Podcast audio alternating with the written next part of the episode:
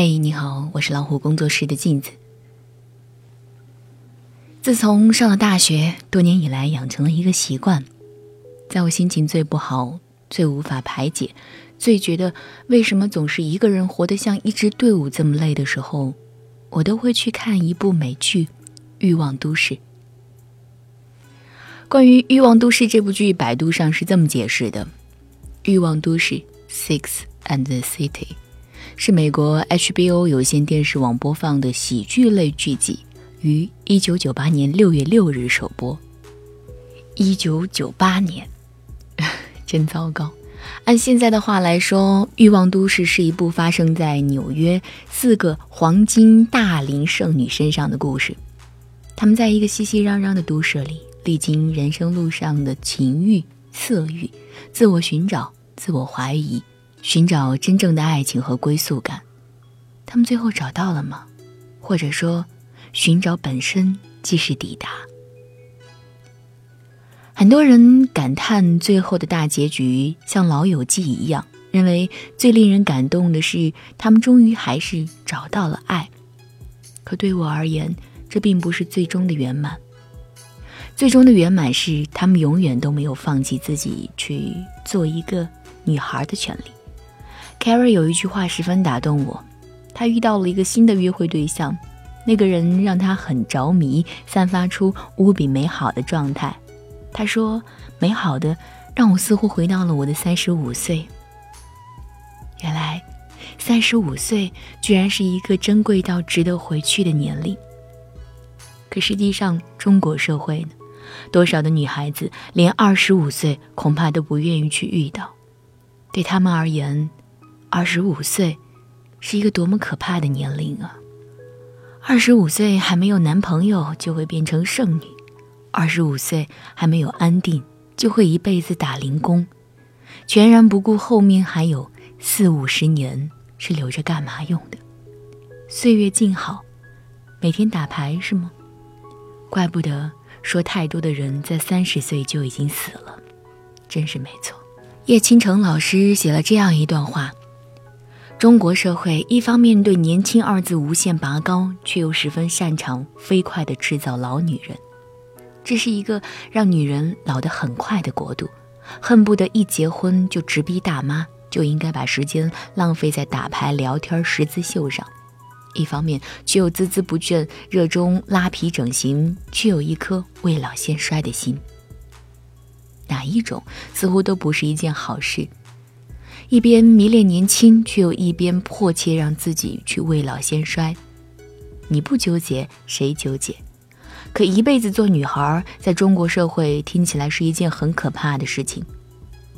能做女孩的，都是一些什么样的女性呢？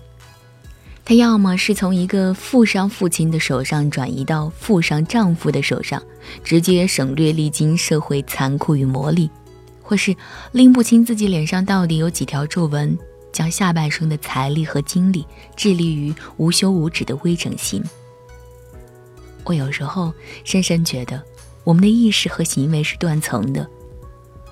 铺天盖地的朋友圈在刷屏，你眼见着中国年轻女性就这么坦坦荡荡的变成越来越独立自信的一类人，可是现实生活却是回到家，连面对婆婆说一句“我并不想生二胎”都做不到。女孩子的那些直率果敢，在这里烟消云散。对我而言，什么是 girl？对着老闺蜜说一句：“幸好三十岁开始创业，不然到了四十岁，我哪有劲儿重新开始？”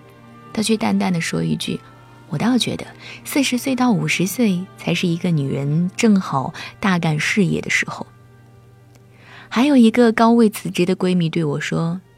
对我而言，三十以后最珍贵的不是职位，不是薪水，不是资源，而是每一天我都浪费不起，每一天我都不想把用一种骗自己的状态忽悠过去。欲望都市里面，Carrie 因为寻找真爱前往巴黎，却在某个夜里给曼哈顿的三个女孩打电话哭诉：“我并不喜欢这里，这不是我想要的，我不想守候。”不想忍受孤单，想念你们。maria 说：“我们的女孩，如果你不喜欢，请回来。”那一年，她大概已经四十岁。四十岁，永远眼睛里有光亮，而太多中国女人眼里的光，早早的就熄灭了，哪里用得着等到四十岁？那些在二十四岁熄灭的，大有人在。所以，这就是为什么这么多年来，这部剧一直伴随着我。在我当少女的时候，我以为生活会如电视剧一般美好，但后来我终于明白，电视剧是为了让你知道生活并不美好，而你可以继续让它变得更好。于是后来每每碰到那些问我，已经四十岁离了婚要怎么办，这不能怪你们。我们这个国度的世俗观念、舆论导向根深蒂固，把岁月静好、白头偕老当做衡量一个女人是否幸福的唯一标准，却全然不顾婚姻漂亮的鞋子里究竟有多少沙子。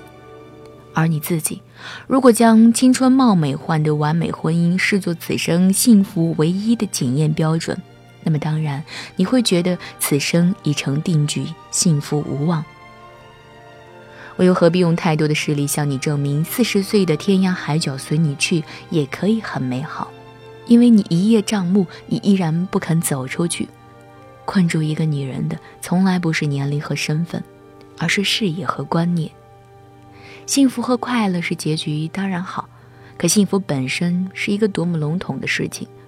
我们都曾那么努力的试图去追求过、祈求过、维系过、尽力过。可是，如果万一还是和他失散，只能告诉自己，人生的新窗户不是富商的择偶标准，他可从不只对二十岁的女人开放。我是镜子，愿你在任何一个年龄都不会被围困。更多精彩，不要忘记关注微信公众号“老虎工作室”。晚安。